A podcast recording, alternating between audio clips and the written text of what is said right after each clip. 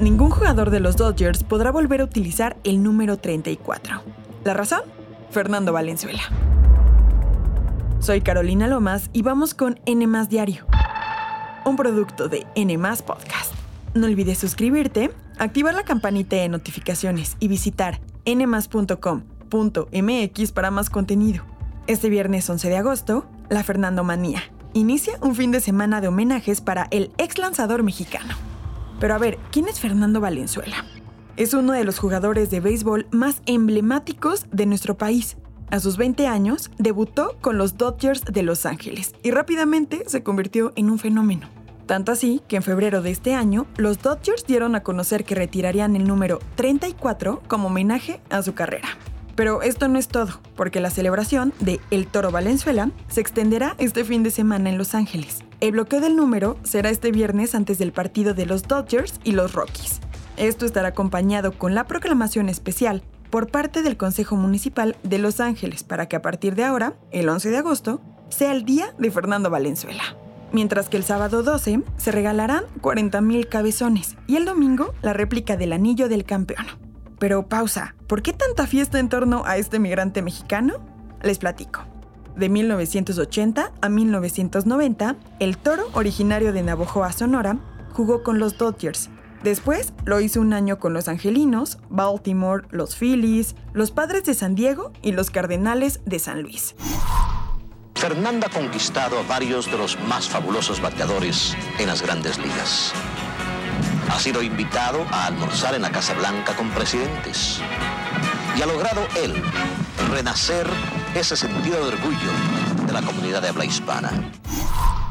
Así es como en 1981 describían a Fernando Valenzuela, y no es algo extraño, pues él se convirtió en muy poco tiempo en un ícono del segundo deporte favorito de los norteamericanos hoy en día. Además, tiene dos anillos de serie mundial, siendo pieza fundamental en 1981 en ese mismo año cuando ganó el Cy Young, premio al mejor pitcher de la liga. Por otro lado, también fue el responsable de llevar a más latinos al estadio. Esto luego de que en 1950 el gobierno local desalojó, en ocasiones con violencia, a los residentes de tres barrios, Palo Verde, La Loma y Bishop, en un principio para construir casas de interés social, pero después el proyecto mutó al estadio de los Dodgers, pero ningún latino quería pararse ahí, pues representaba el despojo de su patrimonio.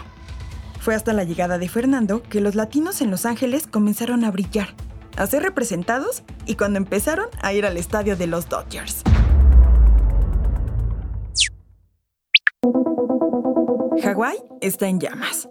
Los incendios forestales en este paradisiaco estado de la Unión Americana han devastado desde el pasado martes una buena parte de su zona turística. Hasta el cierre de este episodio, al menos 53 personas han muerto por el desastre. Además, 1.700 edificios quedaron destruidos. ¿Y qué fue lo que causó el desastre? Bueno, se cree que el ambiente seco que Hawái tiene últimamente, sumado a los fuertes vientos en parte causados por el huracán Dora, provocan que los incendios sean más intensos, sin embargo, ojo aquí, aún no se determina la causa exacta por la que inició el fuego. La Jaina, la parte más turística y con más historia de la isla de Maui, quedó reducida a cenizas. Para un lugar que vive del turismo, claramente es una situación grave. La autoridad turística de Hawái sacó un comunicado donde afirma que las islas de Kauai, Oahu, Molokai y Lanai no tienen afectaciones importantes. Pero el aeropuerto de Honolulu, la capital, está saturado por la cantidad de evacuados que supera los 11.000. Por eso, no se recomienda viajar al estado por el momento. Por su parte, el presidente Joe Biden envió elementos del Cuerpo de Marines y la Armada de Estados Unidos para ayudar a apagar los incendios y rescatar a las personas que pudieran seguir en las ruinas. Este jueves, el mandatario hizo una declaración de desastre para la zona. Quien haya perdido a un ser querido o cuya casa haya sido dañada o destruida recibirá ayuda de inmediato. He ordenado aumentar el apoyo a estos valientes bomberos, socorristas y personal de emergencia que trabajan las 24 horas ahí arriesgando sus vidas. De acuerdo con el gobernador Josh Green, se espera que la cifra de muertos siga aumentando.